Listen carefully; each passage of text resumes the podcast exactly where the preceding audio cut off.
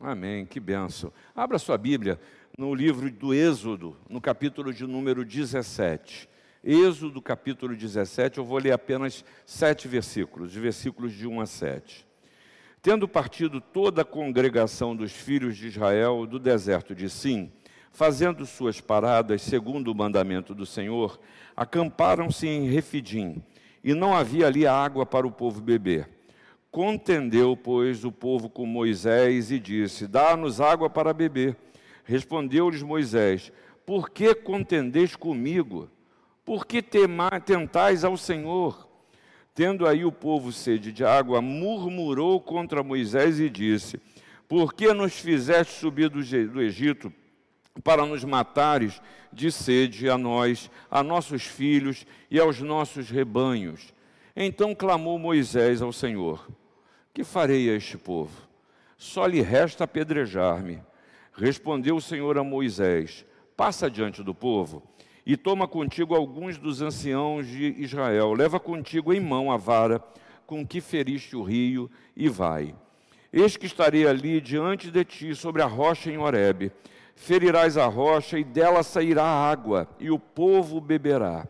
Moisés assim o fez na presença dos anciãos de Israel e chamou o nome daquele lugar Massá e Meribá, por causa da contenda dos filhos de Israel e porque tentaram ao Senhor, dizendo: Está o Senhor no meio de nós ou não?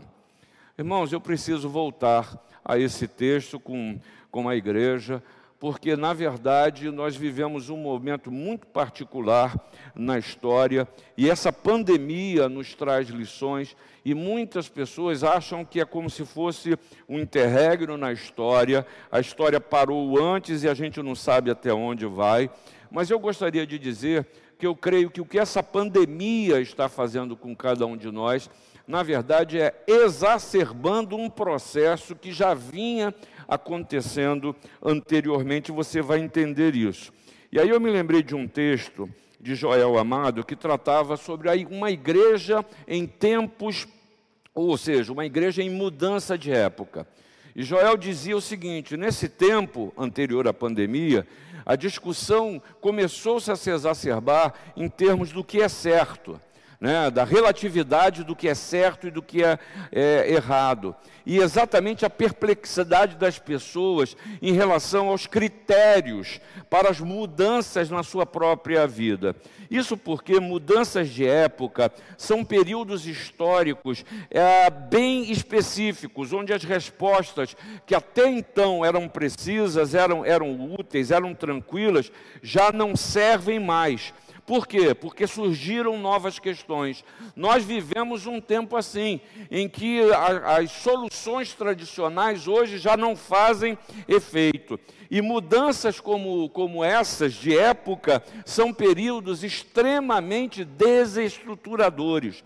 Causam na gente, como você pode se sentir, a perda do chão, a crise nas referências, nas certezas, nas suas identidades. E aí, nesse sentido, a radicalidade e a abrangência de mudanças assim não deixa nada incólume. A igreja, por óbvio, é afetada. E a gente vê tanta gente em crise. Quando a gente falava que nessa mudança de época, uma das características era exatamente o individualismo e o egoísmo, o autocentrismo, vamos assim, assim dizer. Quando chegamos nesse momento de pandemia, isso se torna ainda pior com o isolamento. E por isso, tanta gente adoecida entendendo que o isolamento que a separação, que o egoísmo não traz satisfação, muito pelo contrário, chega um momento que faz a alma adoecer. Se falou muito de pós-modernidade, e a gente sabe que a recompensação, que a recomposição dos aspectos gira em torno de um papel que se atribui ao sujeito individual, a base para o pensar, para o agir e para o ser. Minha cabeça é o meu guia. Sou eu que penso no que faço. Por isso que eu nunca vi tantas certezas filosóficas, teológicas, existenciais, esboçadas em frases em mídias sociais. As pessoas são tão definitivas, são tão peremptórias até a próxima pu publicação. A, a minha verdade é a que eu faço. E nisso, a gente vê a desconstrução de formas tradicionais de se viver, de viver a totalidade da vida. E isso a gente no universo religioso vê desaparecer. Desaparecer a tutela da dimensão religiosa. A gente viver uma vida religiosa que seja hegemônica, mudança de época. E aí, irmãos, a gente é convidado a, e precisa compreender esse tempo e discernir como nós temos vivendo, vivido esse tempo. A palavra de Deus e Jesus nos ensinou, o Evangelho assim fala, que nós, como é que é? Conhecereis a verdade e a verdade vos libertará. Mas curiosamente, nós hoje, nesse tempo de mudanças, nós vivemos estruturas que são escravizadoras. E em muito, muitos campos em que vivemos e nos relacionamos, isso se torna ainda mais clara. Nós nos submetemos a escravidões escravizados pelo trabalho, pelo dinheiro, muita gente adoecida porque não consegue equilibrar seu tempo. Muitas empresas explorando as pessoas, utilizando e, e simplesmente acabando com a expectativa, com a esperança, porque é gente que tem trabalhado desde 8 horas da manhã até 11 horas da noite e não faz outra coisa, preso dentro de casa, num ambiente que é para descanso, só trabalhando. Gente que é escrava do seu trabalho. A gente vive, vê também gente que é escrava das suas relações, relações subservientes, relações dominadoras, reações, é, é, relações violentas. E aí está o jornal que não me deixa mentir, em que a gente vê dentro de uma própria casa uma situação esquisita de uma criança que morre, no mesmo ambiente com o padrasto e sua mãe, e estamos aí estupefatos pela, pelo imaginar do que isso pode se, de, se dar. Violência que a gente vê contra a mulher, que mais do que nunca cresce dentro dos lares. Violência contra os idosos abandonados, agora é, enclausurados dentro do seu espaço. Mas existe uma escravidão que ainda é pior, que é a escravidão religiosa que ainda hoje impõem, por exemplo, é, restrições alimentares, quando Paulo nos ensinou que seja tudo feito para a glória de Deus. Uma religião que procura impor medos e subjugar as pessoas, que impõe rituais. Gente que vê a igreja como gado e assim a trata. A trata os fiéis como se fosse gado. E o que é pior, há pessoas que se deixam escravizar por esses, esses é, por essas cadeias religiosas que hoje graçam e o que é pior, crescem. Num tempo de tanta certeza, há líderes, religiosos que procuram trazer uma certeza que não liberta, que escraviza. Mais do que isso, gente que submete a igreja aos poderes desse tempo, que retira seu tempo, seu dinheiro, sua liberdade de escolha, e tudo isso é fruto de uma mentalidade escrava que encontra pessoas dispostas a se submeter à escravidão. Aí veja só, temos esse texto que você acabou de ler com a gente. E aí você lembra dessa história? O povo de Deus, escravo no Egito, Deus levanta Moisés, Deus promete livrar, livrar, o seu povo, Moisés fala ao faraó, ele não deixa o povo ir, vem as pragas de água, de água em sangue, rampe, olho e daí por diante e aí resolve liberar o povo e o povo sai do Egito. E aí Israel é perseguido, a passagem pelo meio do mar, os egípcios morrem, aí festa, celebração, está todo mundo feliz, está uma beleza, prosperidade absoluta, é um novo tempo, nós vamos para a terra eh, prometida. Mas aí começa o problema de enfrentar as condições naturais da vida. É preciso beber água, é preciso comer, é preciso descansar. E aí começam os problemas. Beber água e o povo murmura. E você chega lá em, Êxodo no capítulo 15, está lá, vem cá, e agora, o que, que nós vamos beber? E aí depois você encontra o problema da comida, e o povo murmura. Ah, bom era lá no Egito, lá nós tínhamos pão à vontade. E você vê isso em Êxodo no capítulo 16. E Deus provê pão de manhã e carne à tarde. E nessa água, uma necessidade essencial, o problema acontece de novo. Volto a reclamar. Tiveram a experiência de sentir falta d'água e de receber. E agora acontece de novo. E o tempo fecha como a gente dizia. E o povo começa a brigar com, com Moisés. E chega a um ponto de agressividade, de desrespeito, de insensibilidade e incompreensão que é natural de gente que sempre espera dos outros aquilo que precisa ser a solução para a sua vida. Porque isso é reflexo de uma mente que é escrava, de uma mente que sempre depende de tudo e dos outros. E o povo diz: o problema é Moisés. É como diz no jargão popular, quem pariu Mateus, que o embala. Foi você que tirou a gente de lá, é você que tem que, que providenciar isso. E Moisés pergunta, gente, por que vocês estão brigando comigo? Por que vocês contendem comigo? E ele diz com Deus, Deus, o que, que eu vou fazer com esse povo? Só está faltando eles me apedrejar. Só está faltando a violência física. E nosso tempo, em esse, em esse nosso tempo, nem isso falta. Porque a violência física tem sido uma expressão dos sentimentos e das dores. E o povo diz: Ah, o passado lá é que era melhor. Por que, que você tirou a gente do Egito? E a questão central que se coloca e Moisés faz questão de destacar não é a água, não é a carne, não é o lugar onde se está, não é as condições da vida, mas é uma questão muito séria. O Senhor está no meio de nós ou não está? Você que nos assiste, você que está presente aqui, se você olhar para a sua vida, você precisa responder primeiro essa questão.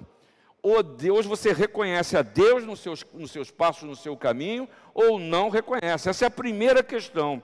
E aí é, é bom lembrar que esse povo, assim como talvez você também, tenha tido a experiência de Deus, da mão de Deus, do poder de Deus, da ação de Deus, do amor de Deus. Um povo escravo e diante da possibilidade de libertação, de um povo que age, de, de um Deus que age poderosamente para libertar esse povo, manda dez pragas, e esse povo foi testemunho do que aconteceu. A instituição da Páscoa, Deus os enche de bem, diz o capítulo 12 de Êxodo. Deus livra da escravidão. Deus guia no caminho, diz o capítulo 13, que de dia uma nuvem ia à frente para mostrar para onde ia, e à noite uma coluna de fogo. É um Deus que abre um mar, ou seja, remove as impossibilidades. É um Deus que torna as águas amargas em água doce. É um Deus que manda maná, é um Deus que manda codornizes. E aí, irmãos, nós precisamos nos ver diante das características de uma mentalidade que continua a ser escrava. Continua a ser escrava. E agora em Cristo Jesus, nós temos a possibilidade de viver uma liberdade, uma liberdade que é do Espírito. E resumindo o que eu quero falar para você nessa manhã, é que a gente precisa construir uma nova história. E esse tempo é um tempo excelente para que a gente dê uma olhada para a nossa caminhada e muitos dizem isso, o que há de ser, o que vai ser a partir de agora. E aí chegamos até a pensar como será a igreja a partir de então. É uma excelente oportunidade para que a gente construa uma nova história. E para pensar nisso, a primeira coisa que precisamos fazer uma análise é exatamente da personificação do mal. Sabe por quê? Porque todo escravo tem um senhor. A mentalidade escrava, ela sabe, ela está à procura do seu senhor é ver o que o Senhor, o seu Senhor vai fazer, o que o seu Senhor vai dar, quais são as migalhas que vão cair, como o seu Senhor vai lhe punir. E aí, nesse sentido, eu quero dizer primeiramente para você que pessoas que seguem outras pessoas, não a Jesus, elas têm uma mentalidade escrava.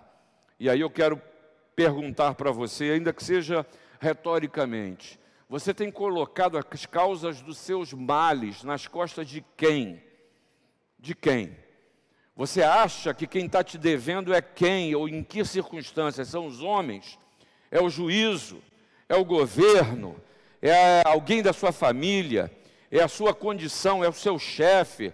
Cuidado, porque homens decepcionam, homens erram, homens são limitados, homens enganam, e não é à toa que Jeremias nos ensinou dizendo: Maldito o homem que confia no homem, faz da carne mortal o seu braço e aparta o seu coração do Senhor, porque será como arbusto solitário no deserto, e não verá quando vier o bem. Antes, morará nos lugares secos do deserto, na terra salgada e inabitável. Bendito o homem que confia no Senhor e cuja esperança é o Senhor, porque ele é como árvore plantado junto às águas, que estende as suas raízes para o ribeiro e não receia quando vem o calor, mas a sua folha fica verde, e no ano da sequidão não se perturba, não deixa de dar fruto, porque enganoso é o coração, mais do que todas as coisas, e desesperadamente corrupto.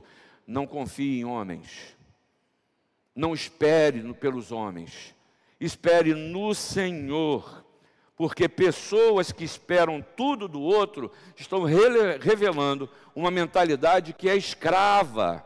E é interessante, né? O povo de Israel só conhecia um tipo de, de relação: o escravo versus o Senhor. Porque você, quando lê a Bíblia, você tem que tomar cuidado para não achar que você vai lendo e tudo se dá no mesmo tempo. O povo que foi ao Egito passou por gerações, e as novas gerações não conheceram a liberdade, só conheceram um ambiente de escravidão. Assim como nós, nascidos em pecado, nós não conhecemos o que é liberdade, só através de Jesus. E aí, quando a mentalidade do escravo, quando aquele que só conhece a escravidão, o seu pensamento ele é simplista. Por exemplo, bom, se tem alguém culpado e o culpado é Moisés, só resta apedrejar, vão matar o cara, pô. Se ele é o culpado, porque o escravo é tratado assim com violência, né? O escravo acha que tudo que ele precisa, o senhor do escravo providencia. E aí, irmãos, é preciso que a gente quebre essa, essa, essa barreira para construir uma nova história a partir da liberdade. A partir da liberdade. E há uns princípios bíblicos que são altamente revolucionários para a sua vida. Primeiro, que é exatamente o texto já citado, o conhecimento da, da verdade leva à liberdade. E aí, eu me lembro da palavra de Jesus em João, no capítulo 8, que diz: O escravo não fica sempre na casa, o filho sim, para sempre. Se, pois, o filho vos libertar, verdadeiramente sereis livres, só há liberdade em Cristo Jesus. Outra, outra necessidade é que a liberdade ela não vem do homem, não vem de condicionamento social, de condição social, não vem das suas possibilidades, ela vem de Jesus. E aí Jesus nos diz o seguinte, citando o profeta Isaías: O Espírito do Senhor está sobre mim pelo que me ungiu para evangelizar os pobres, enviou-me para proclamar libertação aos cativos e restauração da vida aos cegos, para pôr em liberdade os oprimidos e apregoar o ano aceitável do Senhor. Ah, irmãos, Jesus continua a lhe oferecer a liberdade desse sistema e dos padrões do mundo desse momento que você está se sentindo mais do que nunca aprisionado dentro de casa, e quanta gente que tem fé em Cristo Jesus está, na verdade, perdendo, se sentindo menos, tendo medo de tudo e de todos, não está conseguindo lidar com as circunstâncias, muitos trancados dentro de casa e adoecidos da sua psique, com medo de tudo, sem poder confiar na liberdade que Jesus nos dá, independente do lugar em que se esteja, de, independente do quadro em que se esteja vivendo. É preciso construir uma nova história. E aí, irmãos, para construir uma, no, uma nova história, tem que olhar para dentro. Porque todo que comete pecado é escravo do pecado. E nesse tempo de mudança, não precisamos explicar, talvez, até o que é pecado, porque você já sabe. Ou quem sabe estabelecer uma, uma lista do que pode ou não, ou não pode. É preciso que você reconheça e trate de você mesmo. Trate do egoísmo, trate e reconheça que, quem sabe, você embarcou de cabeça num estilo e numa proposta de vida que só é você, é individualista, desconsidera os outros, e agora trancados a gente sente falta do abraço, do beijo. Se existe uma coisa que é cara ao brasileiro, a gente sempre foi de tocar muito, em outras culturas não tem isso, né? Se você chegar para um americano, e Duzi já teve essa experiência de morar lá, sabe, não tem esse negócio de você chegar nas pessoas e vem cá, um abraço, abraçar, beijar, tocar, perguntar sobre a intimidade dos outros. Aqui no Brasil a gente se acostumou a isso. Entrou no ônibus, falou com do lado, no momento seguinte você já está perguntando sobre a intimidade do cara. Quando termina a viagem, você já está marcando de ir na casa do cara fazer um churrasco. E como tem sido difícil para nós brasileiros viver esse distanciamento, o toque, que é tão importante para todos nós. Tempo de mudança. Tempo de mudança que a gente tem que olhar para dentro e reconhecer que muitas vezes nós desprezamos as pessoas e o problema não era pandemia, não. Era uma atitude interior. É uma atitude interior que se mede em relação aos demais, que classifica as pessoas entre aquelas que são consideráveis e aquelas que não são consideráveis. E aí eu quero dizer para você que essa mentalidade ela é escrava. Ela é escrava. Insisto em dizer, falei agora principalmente que o conhecimento da verdade leva à liberdade, mas tem muita gente que está querendo viver com guru, com tutor. E quem é verdadeiramente livre em Cristo Jesus não precisa de tutor, não precisa de tutela.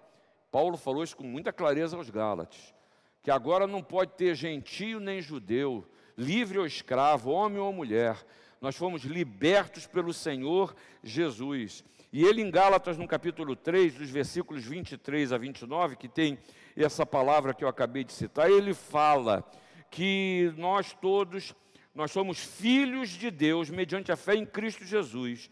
E nós fomos batizados em Cristo Jesus e dele nos revestimos. Por isso, nós, por termos fé, nós não podemos permanecer subordinados ao aio. E sabe o que é aio? É um escravo ou uma pessoa de confiança que ele cuidava de uma criança, de um menino, que educava ele, que disciplinava ele até que ele fosse maior de idade. Era um escravo, era um escravo. E aqui a gente vê dois problemas: gente que vive acorrentada à fé dos outros, dependente. E hoje em dia, há muitos líderes que estão querendo criar essa dependência mas há muita gente que está procurando quem o domine, que não quer pensar, que não quer refletir pela liberdade que tem, mas prefere receber a coisa pronta e simplesmente ir, atrás do discurso de quem quer que seja. Nós vemos muitos papagaios hoje em dia, e papagaios da fé. Mas também tem gente que acha que só eu, só o meu grupo, só a minha igreja, só eu estou certo. A minha forma é a certa. E aí quer explorar todos os campos do conhecimento, seja religioso, seja comportamental, seja político, para dizer nós vamos impor a nossa vontade, por quê? Porque nós somos os melhores. E aí a gente tem visto no nosso Brasil cruzadas religiosas equivocadas, querendo libertar a falsa Jerusalém querendo libertar um país e, na verdade, se traduz em moralismo puro, em falta de amor, em diminuir o outro e impor as suas próprias ideias. Para quê? Para prevalecer. Gente, nós não precisamos de dualismos, nós não precisamos de cangas ou cabrestos. Essa mentalidade é escrava, é escrava. Você não precisa de alguém que diga para você na sua vida, pastor, isso pode, isso não pode. É preciso que você coloque a sua confiança e a sua fé em Cristo Jesus. E para construir uma nova história, Deus nos oferece um novo tipo de relação. Não é de escravo e senhor, mas é de pai e filho. E dentro da casa, quem entra dentro da casa é a sua família. Escravo fica na senzala e o Pai em Cristo Jesus está te convidando para que você goze os benefícios de viver na família.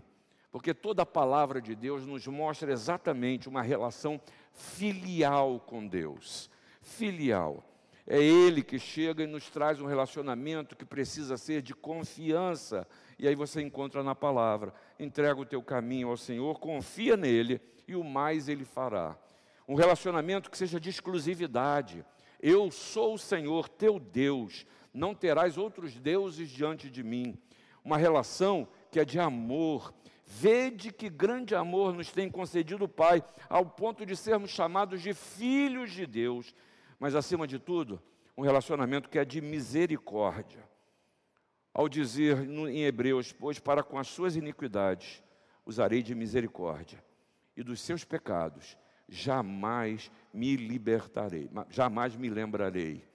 Irmãos, esse texto nos ensina também que para construir uma nova história, nós precisamos detectar uma segunda coisa que a mentalidade escrava desenvolve Mentalidade escrava diz que os sofrimentos são punição, punições do seu Senhor. E as dificuldades, elas são naturais do trabalho que é escravo. E aí a gente tem essa tentação, como teve o povo. Se é assim, então a escravidão lá no Egito, Egito é melhor eu voltar às antigas condições. Porque lá eu já sabia que eu tinha que trabalhar de sol a sol, lá eu sabia que se eu fizesse qualquer coisa, aqui ó, já tem todas os lanhados, tem até calo aqui que, que os senhores batiam. Estou acostumado àquele tipo de escravidão.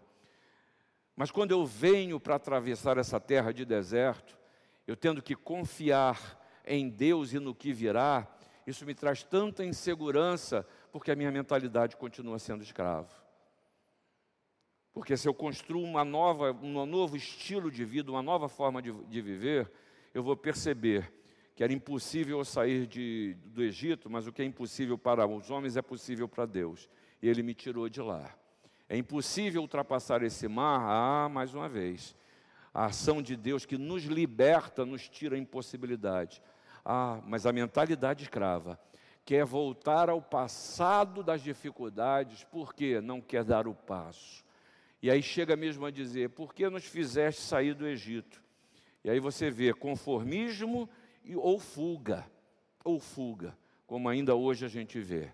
Porque para criar uma nova história, a gente precisa entender que toda dificuldade, os sofrimentos, as ou impossibilidades até, elas estão gerando e revelando oportunidades.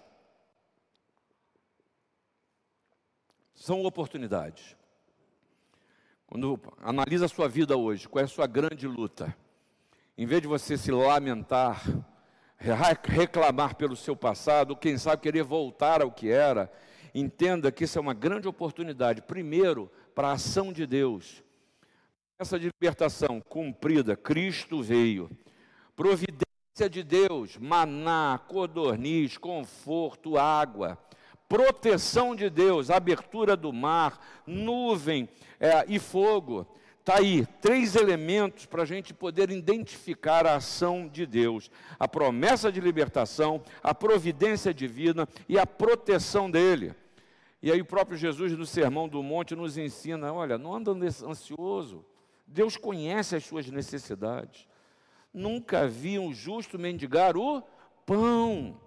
É oportunidade não só para ver a ação de Deus, mas uma oportunidade de aprendizado as situações da vida, de conhecimento, dos limites que, são, é, que nos são impostos, precisam servir como aprendizado. Tem gente que vive como se nada tivesse acontecido anterior. A palavra de Deus diz lá em Lamentações, né, quero trazer à memória aquilo que pode me dar esperança. Eu estou dizendo que muitas vezes a gente age como se não tivesse passado, como se não tivesse história como se a vida fosse uma tábula rasa que sempre começa do, que começa do zero. Eu e você precisamos nos lembrar da ação de Deus, como Ele faz, porque isso gera confiança, isso tranquiliza o coração. Olha, você que está aí amargurado, depressivo, com medo da própria existência, essa não é a primeira pandemia que aconteceu na história. Deus livrou na, as gerações de todas as, as que aconteceram anteriormente. Você precisa confiar que Deus vai nos libertar dessa também. É uma oportunidade para a gente aprender. E dizia o senador romano Cícero que a história é a mestra da vida, uma palavra de sabedoria. Olhe para a história, conheça os seus limites para que Deus possa expandi-los. Mas há uma oportunidade também nesse tempo, que é uma oportunidade de transformação. Na linguagem de Paulo em Romanos 12, é um tempo de metamorfose, de mudança, de não conformação. É um tempo de você, esse incômodo interior, você é, é, conduzir isso, você dar a isso uma oportunidade de mudança da sua própria vida, da sua própria vida para o que há de ser. Porque alguns dizem, e é verdade, que é no tempo de crise que se, que se constrói os novos tempos. É momento de nós pensarmos numa, em construir uma nova história que seja a partir daqui, porque Deus é o mesmo ontem, hoje o será para sempre. O povo que foi liberto pelo Senhor Jesus, pelo, por, por Deus, nós hoje ainda podemos experimentar, viver essa experiência de libertação. Para construir uma nova história, a gente vê ainda que esse texto nos mostra que precisa haver um marco um marco de abandono da escravidão. Não é pura e simplesmente, a partir de agora eu vou tentar viver como uma pessoa. Não, tem que ter um marco de abandono. Que é aquele marco que você reconhece, não viverei mais uma mentalidade escrava. Vou repensar tudo e todos. Tudo que eu receber, que eu ouvir, eu vou refletir sobre isso. Se existe uma coisa que o cristão precisa ser, é alguém que pensa. Anos atrás eu ouvi do, de uma pessoa, uma frase que tem marcado a minha vida e com muita luta eu tenho procurado é, pensar e viver assim. E a frase é muito simples. Diz assim, ó, eu penso no que eu faço. E isso a gente precisa refletir em tudo na vida. Por que, que eu ajo assim? Por que, que eu reajo assim? O que, que as minhas ações, reações e omissões têm causado naqueles que, eu rece que, que a recebem? Porque muitas vezes eu acho que eu sou mal compreendido, mas eu não paro para refletir que a minha forma de ser e de agir é que está causando males nas outras pessoas. Eu penso no que eu faço. Eu preciso ter um marco de rompimento com a mentalidade escrava. Porque Deus usa os mesmos elementos. Veja só, é Moisés que continua a história, são os anciões, anciãos, são os homens do povo, e Deus vira para ele e fala assim: Sabe aquela vara que eu já usei no passado? Traz essa mesma vara. É a mesma vara que vai ser usada agora. E Deus faz a mesma providência. Ele continua a suprir as necessidades. E aqui no povo de Israel, estabeleceu o marco de mudança de, de, de, de mentalidade, o marco da vida foi Massá e Meribá. Massá, ah, Meribá, é sinônimo de contestação, é sinônimo de querela, que na verdade, sabe o que quer dizer? É dureza de coração. E eu e você, muitas vezes, na nossa vida, podemos nos chamar cristãos, professamos a nossa fé, lemos Bíblia, oramos e participamos do culto como você está participando agora, mas a gente corre o risco de, em determinados momentos, ter um coração tão duro que não percebe o mover de Deus, a ação de Deus que não quer perceber, que está em contenda com Deus e não reconhece isso, porque o coração está duro, está duro. E esse é um marco da, da, da escravidão. Por quê? Porque o escravo ele é amargurado. Ele é amargurado. E Meribá é o símbolo da dureza de coração que precisa ser abandonada, essa mentalidade escrava. E quando a gente fala de Massá, o símbolo de Massá é a tentação. Tentação. Se existe uma coisa que todos nós passamos, e tem algumas pessoas que hoje já estão assim, já nem pensa mesmo. Chegou diante de mim, eu já caio mesmo. Já caio mesmo. E é algo que a tentação, a gente gosta muito de botar culpa em Satanás. E eu não estou dizendo que ele não é o culpado mas a gente é tentado pela concupiscência da carne. É o que está dentro de nós. Porque força a gente tem, porque não há tentação maior do que você possa suportar, porque junto com ela vem o livramento. É preciso que eu tenha um marco, e aqui está o marco, em romper com a dureza do coração e romper com o padrão de viver e aceitar a tentação na sua vida. Sabe, isso tudo se reúne, se resume, que o Senhor deseja estabelecer um marco contra o espírito de rebelião contra Deus, para que você não retorne ao espírito de escravidão, porque Deus está no meio de nós e não esqueça que Jesus, o Emanuel, é o Deus conosco e o Senhor insiste em não nos abandonar porque ama. E você vê isso na história de Israel, nesse livro de Êxodo, no capítulo 5. Eles se queixam de Moisés e de Arão, Arão pela atitude de, de, do Faraó, mas não reconhecem a direção de Deus.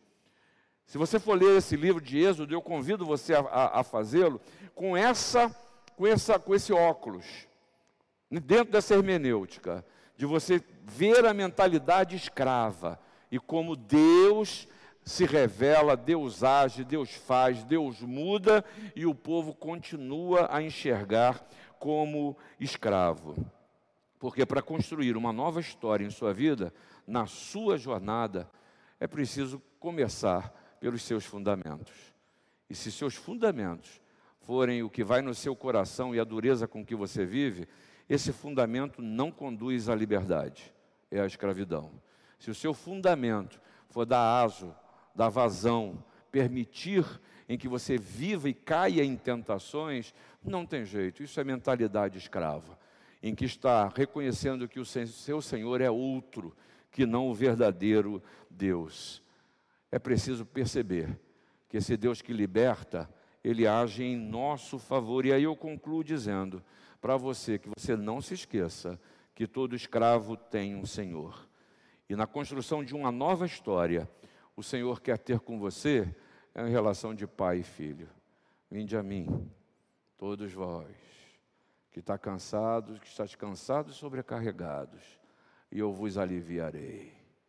É o pai que chega para você, que está cansado dessa vida, e agora o que ele quer te oferecer é colo. É você que está se sentindo protegido, e o pai chega e fala: Não, não, eu boto o peito na frente, é comigo Deixa comigo, confia em mim. Confia em mim. Ah, é preciso que a gente reconheça para viver e construir uma nova história que a mentalidade escrava é alguma coisa real e não é com os outros, é com você. É comigo. Que a gente precisa libertar, nos libertarmos desses espíritos que são escravizantes na nossa vida. Mas não se esqueça que para isso há um marco para isso Jesus veio, para nos libertar da impossibilidade de tratarmos a nós mesmos, ao nosso coração e mudarmos de vida. E assim, que você viva um novo tempo, que você viva uma nova época, mas porque essa nova época não foi produzida por os homens, ou quem sabe com a possibilidade que algum falso Messias venha nos oferecer, mas porque a gente sabe que a nova vida, que a novidade de vida, só Jesus pode lhe dar. Que Deus nos abençoe.